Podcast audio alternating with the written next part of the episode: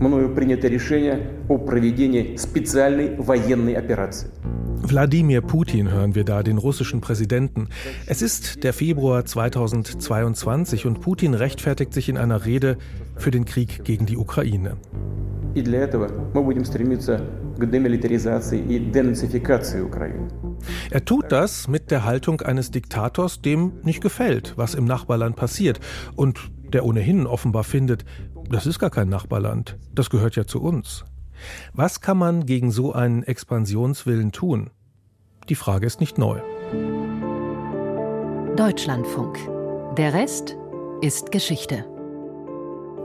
Ich bin Jörg Biesler. Hallo. Und in dieser Episode geht es darum, was Staaten und Regierungen tun können, um autoritäre Herrscher davon abzubringen, andere Länder zu überfallen und sie sich quasi einzuverleiben wie immer das dann auch im Einzelfall genannt wird.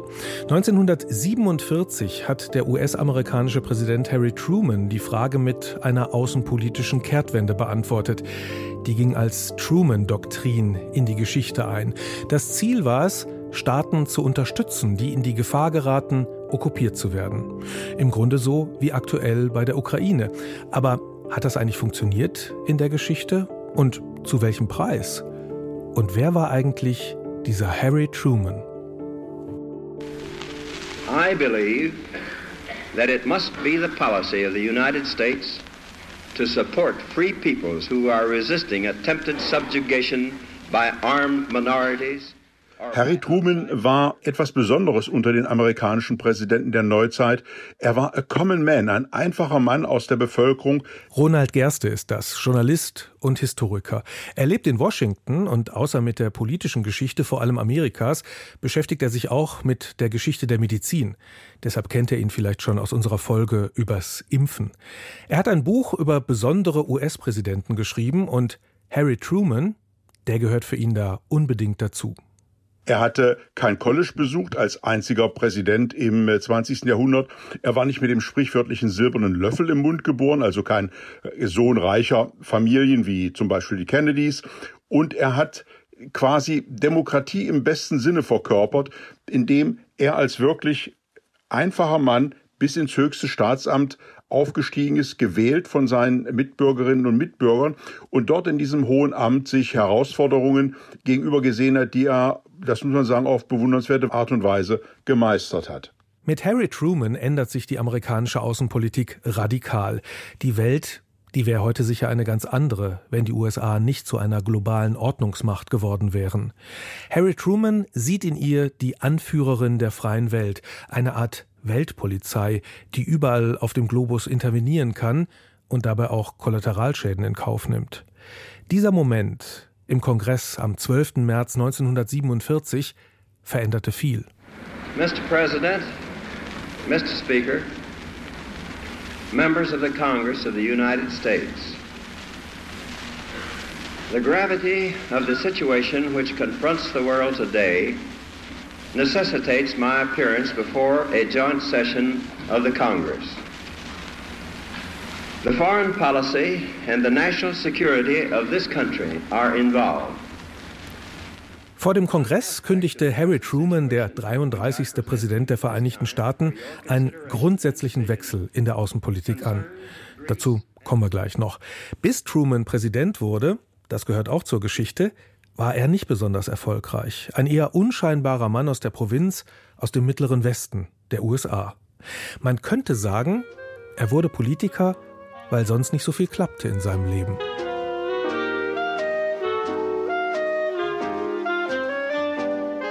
Er war Herrenausstatter, aber ist auch mit dieser Geschäftsidee gescheitert und dann hat man ihn in die Politik geholt, wo er erst so kleinere Posten hatte, dann aber in den Senat gekommen ist. Und entscheidend war dann vielleicht, dass er da einen ganz wichtigen Ausschuss geleitet hat, nämlich den für die Rüstungskontrolle, also um zu gucken, wofür das Geld eigentlich ausgegeben wird. Und da muss er ziemlich gut drin gewesen sein. Bei dieser Tätigkeit war seine Berufserfahrung, seine vielen Rückschläge natürlich eher ein Plus. Harry Truman hatte gelernt, auf den Cent zu schauen, sehr akribisch zu arbeiten, auch Kleingeld zu würdigen Und äh, in dem Ausschuss, in dem er sich dann auch profilierte, da ging es ja darum, die Ausgaben der Rüstungsindustrie zu überprüfen. Die USA haben mit dem Eintritt in den Zweiten Weltkrieg 1941 und auch schon etwas zuvor mit der Unterstützung Großbritanniens in der Frühphase des Zweiten Weltkriegs einen immensen industriellen Aufschwung erlebt und vor allen Dingen die Rüstungsindustrie hat natürlich davon profitiert und äh, wie im Kapitalismus nicht ganz selten hat man dann natürlich auch gern mal besonders intensiv hingelangt in den Chefetagen und Harry mit seiner sehr akribischen Art war wie geschaffen für diesen Ausschuss, der die Ausgaben überprüfte und der dafür sorgte, dass dem amerikanischen Steuerzahler letztlich rund, so schätzt man, 15 Milliarden Dollar erspart wurden. Klingt, als würden Sie den mögen, den Harry Truman. Ja, ich bekenne, ich mag ihn. Wir sind es ja heute von Politikern gewöhnt, dass sie so ein Politspeak haben, sehr ausgewogen sprechen, bloß nirgendwo anecken wollen. Und da war Harry Truman ganz, ganz anders. Er war von direkter Ansprache und Aussprache. Er hat kein Blatt vor den Mund genommen. Er hat auch kräftig ausgeteilt. Und das ist das, was äh, Authentizität darstellt, die heute sicherlich vielen Politikern verloren gegangen ist. Und das beste Beispiel dafür, und auch da hat er die Demokratie und das demokratische Prinzip natürlich hochgehalten, war 1951, als er den berühmten General Douglas MacArthur auf dem Höhepunkt des Koreakrieges feuerte, weil der sich nicht restlos der zivilen Autorität unterordnen wollte. Und er sagte dann dazu, ich habe ihn nicht gefeuert, weil er ein dämlicher Hurensohn ist, obwohl er das ist. Ich habe ihn gefeuert, weil er die Amtsgewalt des Präsidenten nicht anerkannt hat. Und das sagt einiges über Harry Truman und sein Politikverständnis aus und wie sehr er das sehr, sehr deutlich auch verbal zum Ausdruck gebracht hat. Aber er war sehr, sehr wichtig für die Vereinigten Staaten, weil er ins Amt kam in einer schwierigen Phase, nämlich in der, naja, letzten Phase des Zweiten Weltkriegs, muss man sagen, und wichtige Entscheidungen treffen musste. Ja, eine Zeitung hat damals geschrieben, nie ist ein Präsident unter schwierigeren Umständen ins Amt gekommen. Und das stimmt auch, äh, vor allen Dingen in doppelter Hinsicht. Zum einen, wie Sie richtig sagen, es waren die letzten Wochen des Zweiten Weltkrieges in Europa. In Asien hat er noch ein paar Monate gedauert. Zum anderen, der war überhaupt nicht vorbereitet. Er war ja Vizepräsident geworden mit der Wahl von 1944 und den Präsidenten Franklin Delano Roosevelt hat er in seiner Zeit als zweiter Mann im Staat, glaube ich, zweimal gesehen, kurz und unverbindlich. Er war überhaupt nicht vorbereitet auf das, was da auf ihn einströmte. Und das waren ja teilweise weitreichende und schwerst historische Entscheidungen, vor allen Dingen, wenn wir dann an den Einsatz der Atombombe denken. Also er ist ins Amt gestolpert, kann man auch ein bisschen sagen, ähm, weil er als Vizepräsident einfach übernehmen musste. Richtig, das ist ja sozusagen die wichtigste Aufgabe eines Vizepräsidenten, den sprichwörtlichen einen Herzschlag vom Präsidenten entfernt zu sein. Es war ich weiß nicht, ob er selber ein wenig damit gerechnet hatte, denn politischen Beobachtern war 1944, Anfang 45 klar, dass Roosevelt ein schwerkranker Mann war. Und einige haben bei der Wahl von 1944 ja schon gesagt, wir wählen mit dem Vizepräsidenten den nächsten Präsidenten der USA. Vermutlich hat er innerlich schon sich ein wenig darauf eingerichtet, aber als er dann am 12. April 1945 aus einer gemütlichen Runde, die er mit anderen Senatorenkollegen im Kapitol einmal die Woche hielt, so ein bisschen Pokern, ein kleines Gläschen Bourbon. Da wurde ins Weiße Haus gerufen, da schwante ihm schon etwas und er wurde dann im ersten Stock von der First Lady Eleanor Roosevelt empfangen, die sehr sachlich sagte, Harry, der Präsident ist tot. Und das traf ihn natürlich doch schwer, denn da wurde ihm klar, was für eine immense Verantwortung er jetzt für das Land und für die Welt übernehmen musste. Mrs. Roosevelt sagte, Harry, der Präsident ist gestorben. Einen Augenblick lang konnte ich kein Wort hervorbringen. Kann ich irgendetwas für Sie tun? fragte ich schließlich. Nie werde ich Ihre verständnisvolle Antwort vergessen. Umgekehrt können wir etwas für Sie tun. Jetzt sind Sie doch in Schwierigkeiten. So hat das Harry Truman in seinen Memoiren beschrieben. Er wird Präsident im April 1945. Es sind die letzten Wochen des Zweiten Weltkriegs in Europa und das liegt komplett in Trümmern. Die Alliierten, das lässt sich schon erkennen, die werden nach Ende des Krieges wenig gemeinsame Interessen haben. Josef Stalin, der sowjetische Diktator, der betreibt in den von deutscher Besatzung befreiten Gebieten eine Sowjetisierung. Er installiert kommunistische Regierungen. Die Amerikaner, die wollen dabei nicht zuschauen. Das Ergebnis, das stellt Harry Truman am 12. März 1947 dem Kongress vor. Die Truman-Doktrin. At the present moment in world history, nearly every nation must choose between alternative ways of life. In unserer Epoche muss sich nahezu jede Nation zwischen zwei gegensätzlichen Lebensweisen entscheiden. Allzu oft haben sie keine freie Wahl.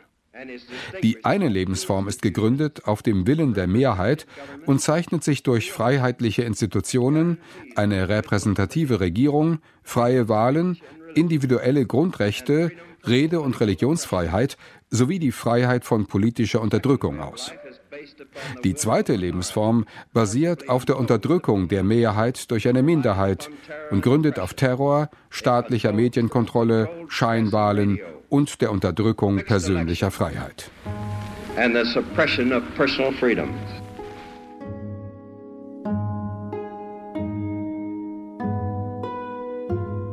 Die historische Situation ist die, dass es einen Bürgerkrieg gibt in Griechenland mit einer kommunistischen Guerilla, die kurz davor steht, so jedenfalls in der amerikanischen Wahrnehmung, die monarchische Regierung äh, zu überwältigen, also die westlich orientierte. Die Briten sagen gleichzeitig, wir können nicht mehr, wir sind erschöpft, wir müssen rausgehen aus dem Mittelmeer, wir können also unsere Schutzfunktion gegenüber Griechenland nicht mehr leisten und jetzt sind halt die Amerikaner gefragt. Philipp Gassert ist Historiker. Seine Doktorarbeit heißt Amerika im Dritten Reich. Er hat am Deutschen Historischen Institut in Washington gearbeitet und ist Professor für Zeitgeschichte an der Uni Mannheim.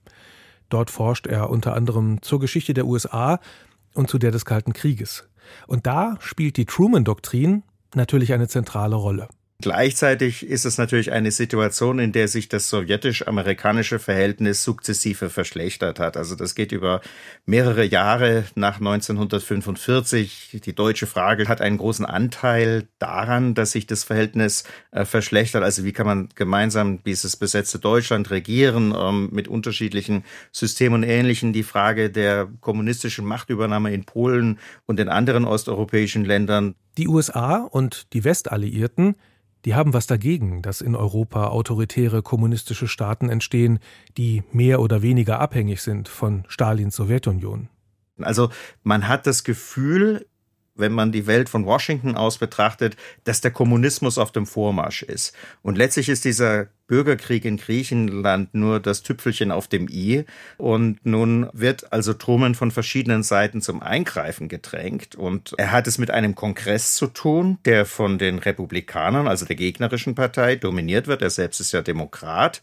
Und nun muss er diesem Kongress also verkaufen, Leute, ihr sollt viel Geld in die Hand nehmen, um, naja, zwei Länder zu unterstützen, die alles andere als lupenreine Demokratien sind und die eigentlich die Amerikaner auch nicht wirklich interessieren interessieren. Also außer Griechenland noch die Türkei. Genau, es geht um die Türkei und Griechenland, die Meerengen, also ein traditionelles Thema auch des russischen und später sowjetischen Expansionsstrebens Richtung Mittelmeer. Und das soll also geschützt werden und soll halt nicht der Sowjetunion in die Hand fallen, weil natürlich damit auch wiederum so eine Art Bedrohung des Mittleren Ostens, der Ölquellen, die tauchen damals schon auf, also in Arabien mit einhergehen könnte. Gleichzeitig fürchtet man, dass die Sowjetunion auch im Iran eine Revolution anzetteln könnte. Also überall sieht es so aus aus der amerikanischen Sicht, als wäre die Sowjetunion im Vormarsch und würde sich nicht mehr daran halten, auf diese Verständigungen und diese Linien, die am Ende des Zweiten Weltkrieges gezogen worden waren. Die Amerikaner sehen eine wachsende Gefahr für die Demokratie in Europa und damit auch für sich selbst.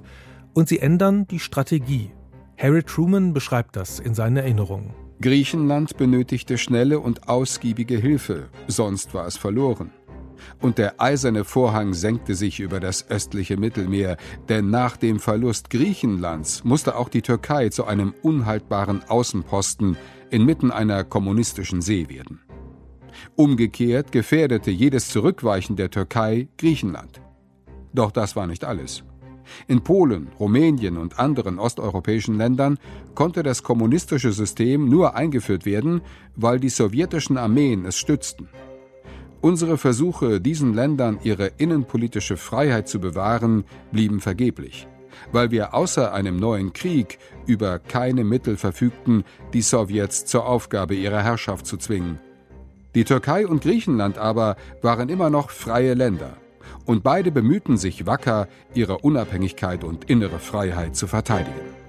Und deshalb machen die Amerikaner was ganz anderes als am Ende des Ersten Weltkriegs. Sie sagen nämlich nicht so, das war's jetzt, haben wir die Welt wieder in Ordnung gebracht, jetzt gehen wir nach Hause, sondern Truman stellt sich vor den Kongress und sagt, jetzt wird sich grundlegend was ändern. Man spricht deswegen heute von Truman-Doktrin auch, also tatsächlich ein intellektueller, ideologischer Wandel in der Außenpolitik. Ist es tatsächlich so ein radikaler Wandel gewesen?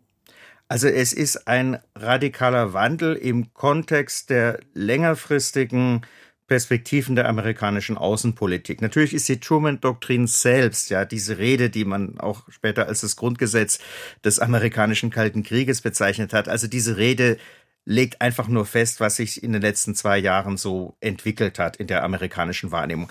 Aber der große Umschwung ist der, dass, äh, Sie haben es angesprochen, im Unterschied zum Ersten Weltkrieg die Amerikaner Europa nicht verlassen, sondern in Europa bleiben und sich nicht isolationistisch zurückziehen in ihre eigene Hemisphäre. Und das müssen sie dem amerikanischen Volk erstmal verkaufen, ja? Weil die Leute denken natürlich, 8. Mai, Deutschland hat kapituliert, dann kapituliert Japan, der Krieg ist vorüber unsere jungen Männer kommen nach Hause, ja, und wir streichen die Friedensdividende ein. Wir haben jahrelang Entbehrungen mit uns gemacht und jetzt kommt also der amerikanische Präsident und sagt, ja, habt ihr euch getäuscht? Es geht gerade so weiter und jetzt haben wir einen neuen geopolitischen Gegner. Das ist nicht mehr Nazi-Deutschland, sondern unser ehemaliger Verbündeter, die Sowjetunion. Und den müssen wir eindämmen und einschränken, weil das ist eine expansionistische Macht. Und das müssen sie dem amerikanischen Volk und natürlich vor allem in der Demokratie zunächst auch mal dem Parlament verkaufen, weil das Parlament muss ja die entsprechenden Finanzmittel Aufrüstungs- und Militär- und Finanzhilfen für die Verbündeten genehmigen. Und das ist die Situation, in der Truman diese Rede hält. Und diese Rede ist, wie gesagt, eigentlich etwas, was als außenpolitisches Programm schon formuliert ist in den Beraterstäben, aber was nun an den Mann und an die Frau gebracht werden muss und vor allem an die Mitglieder des Kongresses gebracht werden muss. Harry Truman war überzeugt davon, dass es nicht nur um die freien Völker geht. Der Expansionsdrang der Sowjets, der kann auch für die USA gefährlich werden. Obschon einem Präsidenten sehr wenig Zeit zum Meditieren bleibt, beschäftigte ich mich in solchen kritischen Momenten ausgiebig mit diesem Hauptproblem Amerikas, das aus dem im Gefolge des Zweiten Weltkriegs sich mächtig regenden russisch-kommunistischen Totalitarismus erwachsen war. In diesem Zusammenhang bildete der Isolationismus, der nach dem Ersten Weltkrieg unser Volk in seinen Bann geschlagen hatte, eine weitere große Sorge. Was ein Wiederaufleben des amerikanischen Isolationismus für die Welt bedeuten würde, war nur zu offensichtlich. Ist denn die Rede von Truman im Kongress auch der Moment, wo das beginnt, dass die Vereinigten Staaten so eine Art Weltpolizei werden, also überall eingreifen, wo jetzt vor allen Dingen der Kommunismus droht? Korea, Vietnam. Es gibt viele Orte, an denen die USA verdeckt oder offen eingegriffen haben, um ihre Interessen zu sichern. Ja, also das ist definitiv der Punkt, wo das legitimiert und auch gefordert wird. Ja, also das erste Eingreifen, wie gesagt, in Griechenland. Griechenland ist keine Demokratie, das ist eine Monarchie mit stark diktatorischen Ansätzen. Das heißt, man hat also schon in dem Ursprungsdokument des Kalten Krieges, wenn Sie so wollen, in der Truman-Doktrin, darauf verzichtet, genau hinzuschauen, wen schützen wir da eigentlich.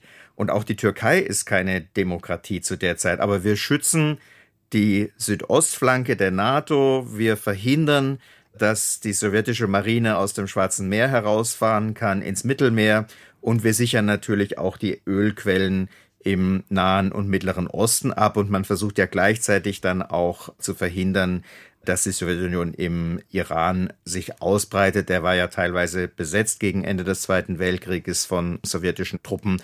Also da sieht man schon diese Ursünde, wenn Sie so wollen, der Containment-Politik, dass sie im Namen der Demokratie immer wieder sehr, sehr problematische Kompromisse geschlossen hat, nämlich mit Diktatoren sich zu verbünden, solange sie nur antisowjetisch und antikommunistisch eingestellt waren.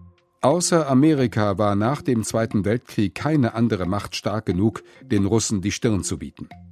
Untätigkeit, Rückzug auf die Festung Amerika, Isolationismus, all das konnte nur ein Ergebnis zeitigen, nämlich Russland riesige Ländermassen in den Rachen zu werfen.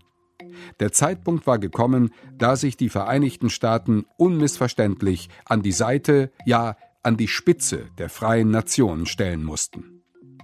Und dazu packt Truman, so macht man das in den USA ja vor allen Dingen, das Pathos aus. Also die USA, sagt er, müssen sich an die Spitze der freien Nationen stellen. Größer geht's eigentlich nicht. Größer geht's nicht, aber das ist nun mal, worauf Amerika gepolt ist seit langem. Es ist die erste und wichtigste Demokratie der Welt und Amerika hat sich auch immer als entweder ein Vorbild äh, verstanden für andere Länder, die sich demokratisieren sollen oder dann im Ersten und Zweiten Weltkrieg auch aktive Demokratisierungspolitik betrieben, ja. Und das können sie nur, indem sie die Dinge möglichst schwarz-weiß malen. Also Freiheit gegen Tyrannei, Demokratie gegen Kommunismus, friedliebendes Amerika gegen einen kriegerischen, expansionistischen Stalin und so weiter und so fort. Ja, also genau, in den allerschrillsten Tönen wird das gemalt und das braucht es manchmal aber auch einfach in einer Demokratie, dass sie die Leute so ein bisschen wachrütteln. Aber ich verstehe, dass Sie auf der einen Seite fasziniert sind, vielleicht auch von der Dynamik, von der Beweglichkeit, vielleicht auch der geistigen Beweglichkeit äh, und auf der anderen Seite aber eben auch ein bisschen irritiert. Das kriegt man als Europäer vielleicht gar nicht raus, äh, dass die USA trotzdem immer was bleiben, das was anderes ist als Europa. Ja, wir sind ja oft irritiert von der amerikanischen Politik und das teilen wir ja auch mit vielen Amerikanerinnen und Amerikanern, die genauso unzufrieden sind mit ihrer Regierung oder kritisch mit ihr ins Gericht gehen. Denken Sie an den Vietnamkrieg, die Proteste, der Anti-Amerikanismus in Deutschland wurde immer wieder gesagt, war eigentlich ein Anti-Amerikanismus mit Amerika. Also die neue Linke hier hat in Solidarität mit der neuen Linken in Amerika demonstriert. Und das heißt, Amerika ist immer sozusagen ein Moment der Faszination, aber natürlich auch des Abstoßens. Und ich glaube, das hängt speziell in Deutschland auch damit zusammen, dass wir so lange so stark an den Vereinigten Staaten orientiert gewesen sind in der Zeit des Kalten Krieges. Unser demokratischer Wiederaufbau sehr stark von den USA beeinflusst gewesen ist, jedenfalls in den westlichen Zonen der späteren Bundesrepublik. Ne? Und gleichzeitig Amerika dann diesen Verrat an den demokratischen Idealen begangen hat in den 60er und 70er Jahren, die Massaker von Milai und ähnliches, was man eben mit Vietnam verbindet oder die Intervention in Kongo durch die CIA in den 60er Jahren. Viel diese Dinge, das wurden dann eben so Momente, an denen wir eigentlich über, auch über unsere eigene Demokratie immer wieder diskutiert haben, indem wir uns an Amerika reiben. Und ein Stück weit ist das noch heute so. Ja, also denken Sie an diesen Trump und den ganzen rechten Populismus. Das ist ja etwas, was wir auch in unserem eigenen Land erleben. Aber manchmal ist es leichter, sich über Amerika zu erregen, als über das, was uns näher liegt hier in Deutschland. Und diese Funktion hat Amerika immer gehabt und das macht einen großen Teil der Faszination dieses, ja, Vorbilds der Zukunft gewissermaßen aus, dass es für die Europäer ja seit dem 19. Jahrhundert immer wieder gewesen ist. Man könnte also auch sagen, die USA haben vor allem gegen den Kommunismus gekämpft und nicht nur für die Freiheit der Völker. Es gab und gibt Geheimoperationen und Unterstützung auch für Staaten, in denen die Völker eben gerade nicht frei sind. Für die Bundesrepublik aber war die Truman-Doktrin ein Glücksfall. Denn mit ihr verbunden war der Marshallplan, ein milliardenschweres Wiederaufbauprogramm für Europa. Der vorherige Finanzminister Henry Morgenthau, der hatte für die Zeit nach dem Zweiten Weltkrieg eigentlich geplant, Deutschland zu deindustrialisieren. Es sollte ein reiner Agrarstaat werden. Truman aber will den Wiederaufbau Europas und Hilfe für die Europäer in Not. Schon vor Kriegsende hatte er im Rundfunk die amerikanische Bevölkerung aufgerufen, Brot zu sparen. In dem Augenblick, da ich zu Ihnen rede, sterben in den von der Hungersnot betroffenen Gebieten Europas und Asiens zahlreiche Menschen Hungers. Amerika hat eine heilige Verpflichtung einzulösen. Schon vor langer Zeit haben wir versprochen, das Unsrige zu tun. Heute dürfen wir den Notschrei hungernder Kinder nicht ungehört verhallen lassen. Wir werden doch nie und nimmer Millionen von Mitmenschen den Rücken kehren, die um nichts als um ein Stückchen Brot bitten. Das warme Herz Amerikas wird angesichts der größten Hungersnot der Weltgeschichte nicht versagen. Für Deutschland hat die Truman-Doktrin oder man muss eigentlich sagen für ganz Europa, für Deutschland im Besonderen einen ziemlichen Vorteil in der schwierigen Lage nach dem Zweiten Weltkrieg, nämlich gibt es ziemlich viel Geld aus den Vereinigten Staaten und man könnte auch sagen, das bundesdeutsche Wirtschaftswunder ist eigentlich ohne den Marshallplan gar nicht denkbar. Erzählen Sie uns vom Marshallplan. Was war die Idee dahinter? Na, die Idee des Marshallplans ist eigentlich eine doppelte. Also es gibt zum einen natürlich eine direkte finanzielle Unterstützung der Verbündeten Nationen und derjenigen, die bereit sind, sich einem offenen Handelssystem das unter amerikanischer Führung am Ende des Zweiten Weltkrieges etabliert worden ist, also durch Bretton Woods und ähnliches, anzuschließen. Das die eine Seite. In Bretton Woods im US-Bundesstaat New Hampshire hatten 1944 Finanzminister und Notenbankchefs aus 44 Staaten ein neues Wechselkurssystem vereinbart. Das sollte für mehr Stabilität sorgen, indem es Schwankungen der Kurse zuließ, sie aber begrenzte. In der Folge wurden dann auch der Internationale Währungsfonds und die Weltbank gegründet. Die andere Seite ist, mit den Marshallplan-Geldern kommen bestimmte Auflagen. Und eine der Auflagen ist, dass die Europäer ihren Handel intern liberalisieren.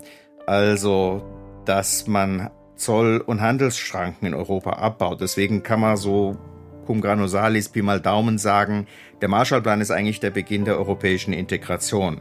Es gab natürlich so eine ältere Idee, dass Europäer zusammenstehen müssten und irgendwie Gemeinsamkeiten ausbilden. Aber so diese liberale Wirtschaftsgemeinschaft, diese europäische Wirtschaftsgemeinschaft, ja, aus der dann die Europäische Union hervorgegangen ist letztendlich und die im Kern ja immer noch ein freier Markt vor allem ist, das ist etwas, was die Amerikaner, wenn sie so wollen, uns aufoktroyiert haben mit dem Marshallplan. Wir haben das Geld genommen und dafür mussten wir dann auch unsere Grenzen öffnen und den innereuropäischen Handel liberalisieren.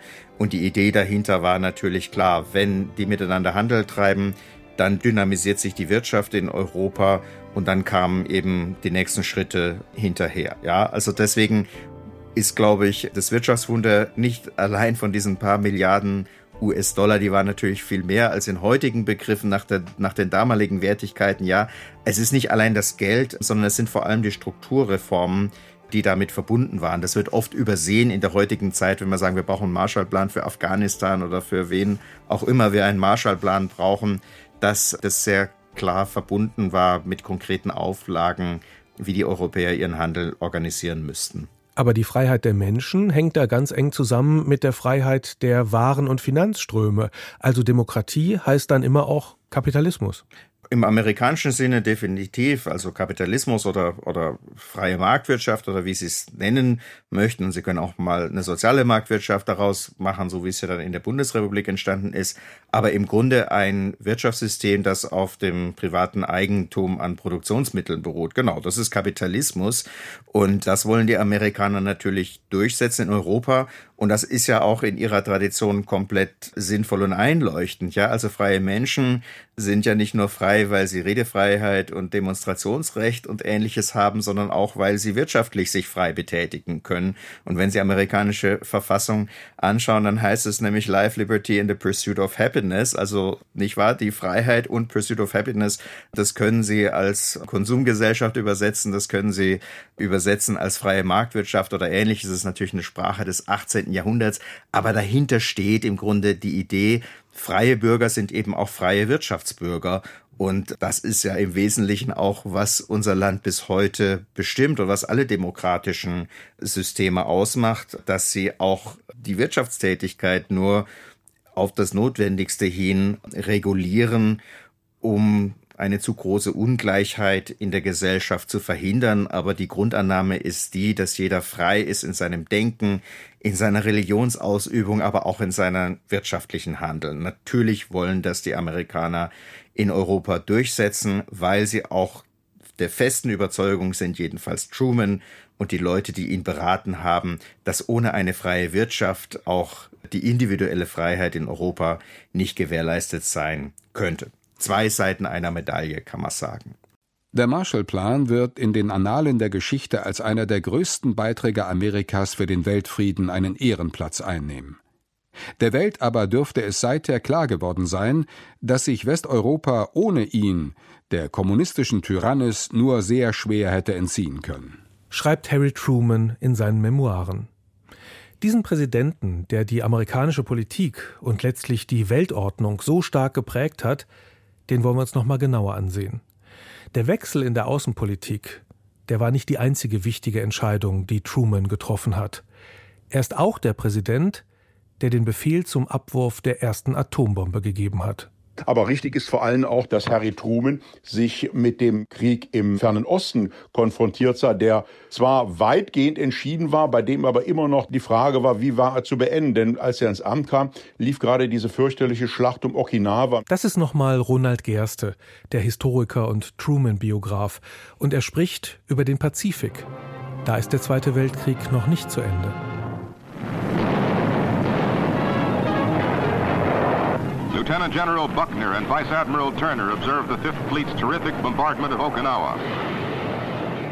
Mit unglaublichen Opferzahlen auf beiden Seiten, sodass da überlegt wurde, was können wir machen, um den Krieg zu beenden und welche Opfer werden wir auch als Vereinigte Staaten da noch erbringen müssen in den ausstehenden Monaten. Deshalb mühten wir uns, ein Kampfmittel von so ungeheurer Vernichtungskraft zu schaffen, dass sich ihm, wenn es erst einmal bereit war, der Feind in kürzester Zeit beugen musste. Das war das vornehmlichste Ziel unserer ungeheuren, in aller Heimlichkeit vor sich gehenden Anstrengung. July 16, 1945. This is the darkness of a desert morning. And here in New Mexico, a group of men wait tensely, expectantly. Behind them, three unbroken. Ja, die Überlegung war dann wohl tatsächlich, Japan zu besetzen, also mit amerikanischen Soldaten, das hätte sicherlich nochmal Millionen Tote zur Folge gehabt. Und dann hat Harry Truman sich für die Atombombe entschieden. Richtig. Das amerikanische Militär, die Planung ging davon aus, dass man im Frühjahr 1946 eine Invasion der vier japanischen Hauptinseln starten würde und man rechnete mit Verlust in der Höhe von einer Million Mann. Und die Alternative ist halt aus Sicht der Militärs und der Verantwortlichen im Manhattan Project, also bei der Entwicklung der Atombombe gewesen, dass man den Krieg dann mit einem grausigen oder zwei grausigen Schlägen beenden kann. Und dieser Diktion hat sich Harry Truman angeschlossen und hat die Entscheidung getroffen, wohl wissen, und das hat auch in seinem Tagebuch ja geschrieben, dass es eine grausige Waffe von biblischem Ausmaß ist.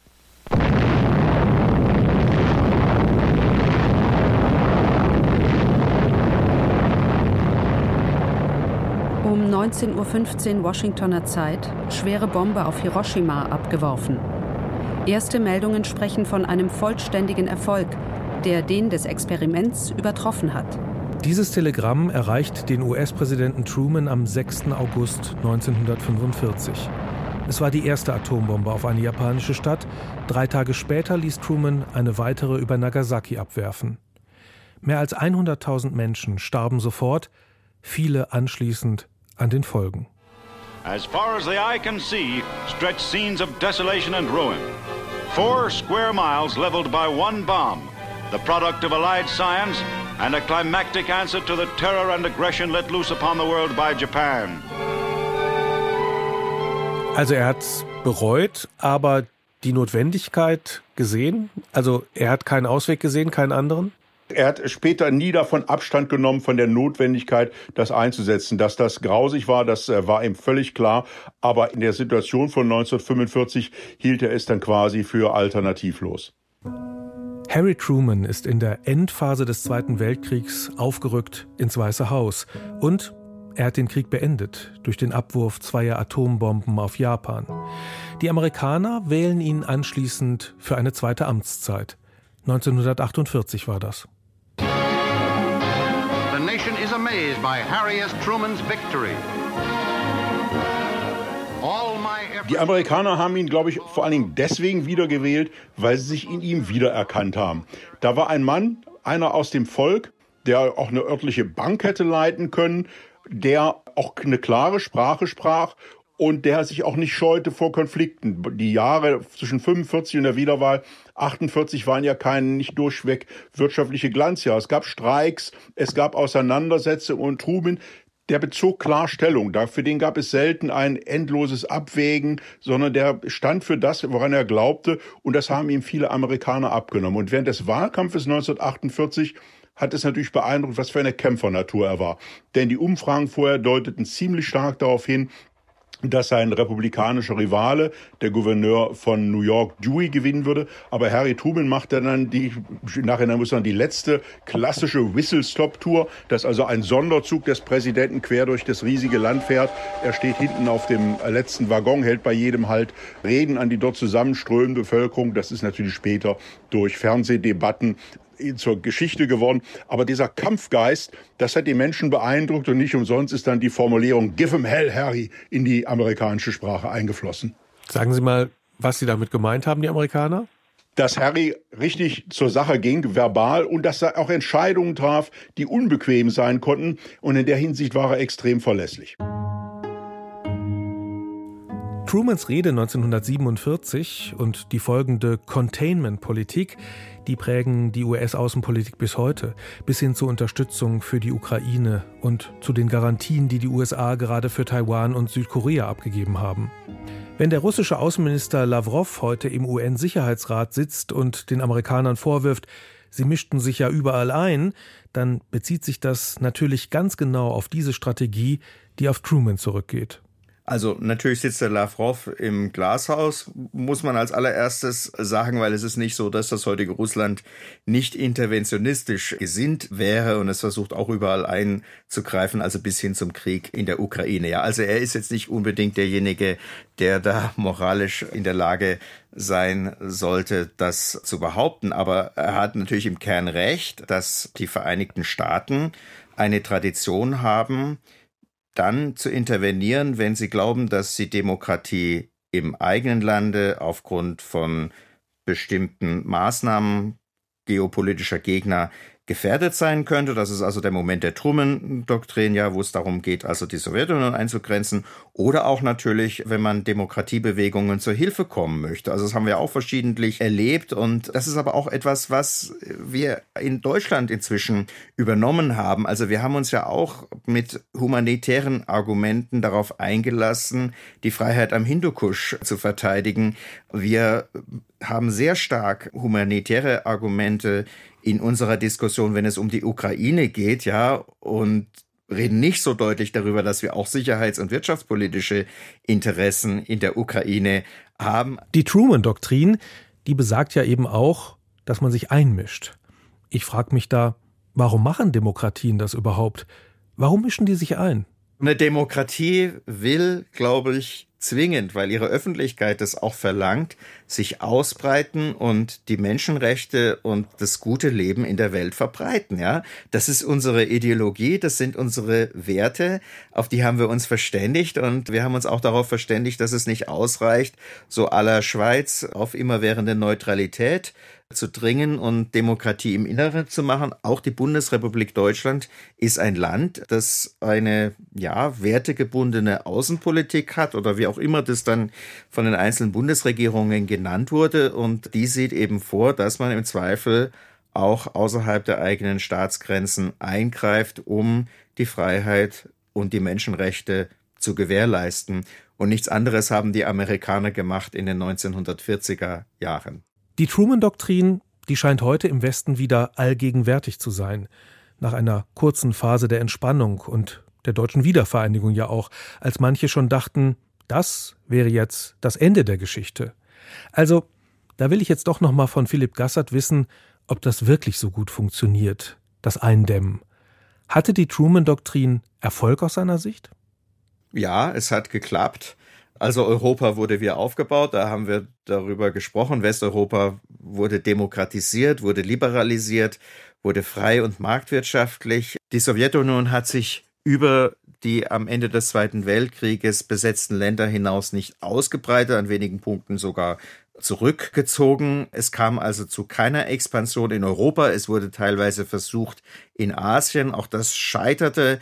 Im Großen und Ganzen hat die amerikanische Eindämmungsstrategie im Kalten Krieg Erfolg gehabt. Und das sieht man auch im letzten militärischen Konflikt des Kalten Krieges. Das ist der Afghanistan-Krieg. Ja, auch da gelang es ja, die Rote Armee zu besiegen und ja, das Land zu befreien. Allerdings mit etwas un, mit etwas problematischen Folgen, also äh, wie wir heute wissen. So richtig befreit ähm, ist Afghanistan ja im Augenblick nicht. Wir denken ja jetzt auch gerade wieder drüber nach. Also es wurde vor allem der SPD auch sehr stark vorgeworfen, in der Vergangenheit gegenüber Russland zu stark auf die Annäherung gesetzt zu haben und den Wandel, der damit möglicherweise verbunden sein könnte. Kehren wir wieder zurück zu einer Containment-Politik. Wie sehen Sie das? Also definitiv, wir sind wieder in einer Containment-Politik gegenüber Russland, das ist ganz klar. Also das zeigt sich nicht nur in der Ukraine, das zeigt sich ja zum Beispiel darin, dass dann auch Finnland und Schweden jetzt Mitglieder der NATO geworden sind. Bei Schweden steht es noch aus, klar. Und dass wir versuchen, solche Länder wie Moldau zu schützen oder andere, die irgendwo im Einflussbereich Russlands liegen könnten. Es gibt eine starke Politik des Containments seitens der Vereinigten Staaten gegenüber China im Pazifik. Ja, der Hauptstrom der amerikanischen Außenpolitik ging ja eigentlich über den Pazifik seit Obama. Das ist jetzt ein bisschen abgeflaut wegen des Krieges in der Ukraine. Also wir sind mittendrin in einer solchen neuen Containment-Politik und diese neue Containment-Politik, die folgt auf eine Wahrnehmung des Scheiterns der Liberalisierung der Welt nach dem Ende des Kalten Krieges. Das war ja die große Hoffnung, ja, dass Russland sich in diesem westlichen Sinne entwickeln würde, uns freundlich zugeneigt sein würde, dass es sich auch im Inneren liberalisiert, sowohl in Bezug auf den Markt als auch in Bezug auf die Menschenrechte und die Demokratie. Das Gleiche haben wir von China erwartet. Und das hat aus Gründen, die der Westen nicht so sehr zu verantworten hat, sondern die im Wesentlichen in der inneren Dynamik dieser Länder liegen, einfach nicht funktioniert, ja. Und deswegen haben wir jetzt umgeschaltet und der Einmarsch Putins in der Ukraine vor etwas mehr als einem Jahr, der hat zu einem starken Umdenken im Westen geführt. Kürzlich ja auch bei Bundeskanzler Olaf Scholz, der auf den russischen Angriff auf die Ukraine ganz ähnlich reagierte wie damals Truman, mit einer radikalen Wende. Naja, so hat er es jedenfalls genannt. Der 24. Februar 2022 markiert eine Zeitenwende in der Geschichte unseres Kontinents. Mit dem Überfall auf die Ukraine hat der russische Präsident Putin kaltblütig einen Angriffskrieg vom Zaun gebrochen. Aus einem einzigen Grund. Die Freiheit der Ukrainerinnen und Ukrainer stellt sein eigenes Unterdrückungsregime in Frage.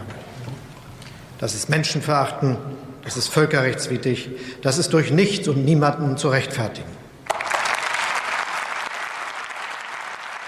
Ja, also es gibt Einzelne, die scheren immer wieder mal aus und dann wird diskutiert, wie viele Panzer liefert wer wann. Aber im Großen und Ganzen steht der Westen heute wieder enger zusammen, als er es noch vor zehn Jahren getan hat. Und auch das ist so eine Lehre, die sie aus dem Kalten Krieg ziehen können, dass es irgendwo eines äußeren Feinds, einer äußeren Bedrohung braucht, um die westlichen Demokratien zu mobilisieren in diesem außenpolitischen Sinne. Wenn da nichts los ist, wie in den 90er Jahren oder in den Nullerjahren, dann sind wir auch nicht bereit, die Opfer zu bringen für unsere Verteidigung und für unsere Sicherheit. Warum sollten wir das tun? Weil der Druck ist nicht hoch genug. Und Sie haben es in dem Parlament immer mit schwierigen Abwägungen über Budgets zu tun. Stecke ich mehr in den Sozialstaat, stecke ich mehr in die Verteidigung hinein. Und das hat Putin erreicht, ja, dass der Westen aufgewacht ist, dass der Westen einigermaßen zusammensteht und dass der Westen aktiv daran arbeitet, Russland einzudämmen und einzuschränken und die Situation, in der sich Russland heute befindet, ist deutlich schlechter als vor zwei oder drei Jahren. Also auch in dem Sinne hat dieses neue Containment jetzt schon funktioniert und die NATO sieht es vielleicht noch nicht so ganz ein oder möchte es nicht zugeben, aber eigentlich ist unsere geopolitische Situation heute besser als vor zwei Jahren, weil wir ja direkt verbündet sind mit der Ukraine, was wir vor zwei oder drei Jahren noch nicht hätten sagen dürfen. Die Containment-Politik, die Truman-Doktrin, die hat verhindert, dass die Sowjetunion und später Russland sich andere Länder einverleibt haben. Aber Krieg hat Russland um sich herum ja genug geführt, auch jetzt wieder in der Ukraine. Die Idee ist sicher gut, dass man Ländern und Menschen hilft, die bedroht werden. Die Argumente Putins für den Angriffskrieg jedenfalls, die haben mich nicht überzeugt. Die Truman-Doktrin, die führte nach dem Zweiten Weltkrieg aber eben auch dazu, die Blöcke zu zementieren und auch den Kalten Krieg der ja auch immer mal wieder heiß wurde, jedenfalls in Form von Stellvertreterkriegen. Und diese Stellvertreter, die unterstützt wurden, die waren oft keine Demokraten und ihre Völker nicht frei. Wenn man sie also unterstützt, dann unterstützt man auch die Unfreiheit. War das nötig, um Schlimmeres zu verhindern? Das wird man wahrscheinlich nicht einfach mit Ja oder Nein beantworten können, wie so oft. Vielen Dank an Philipp Gassert und Ronald Gerste die haben uns erklärt, wie kompliziert das Ganze ist. In der nächsten Folge von Der Rest ist Geschichte geht es um die Geschichte von Rausch und Drogen. Also in der Apotheke ist Kamillentee eine Droge. So. Das zeigt schon, dass also diese Unterscheidung, also in Gut und Böse, da nicht wirklich funktioniert. Ich bin Jörg Biesler und mit dabei waren Monika Dittrich, Recherche und Redaktion und Tim Baumann, Regie und Produktion. Bis zum nächsten Mal. Tschüss.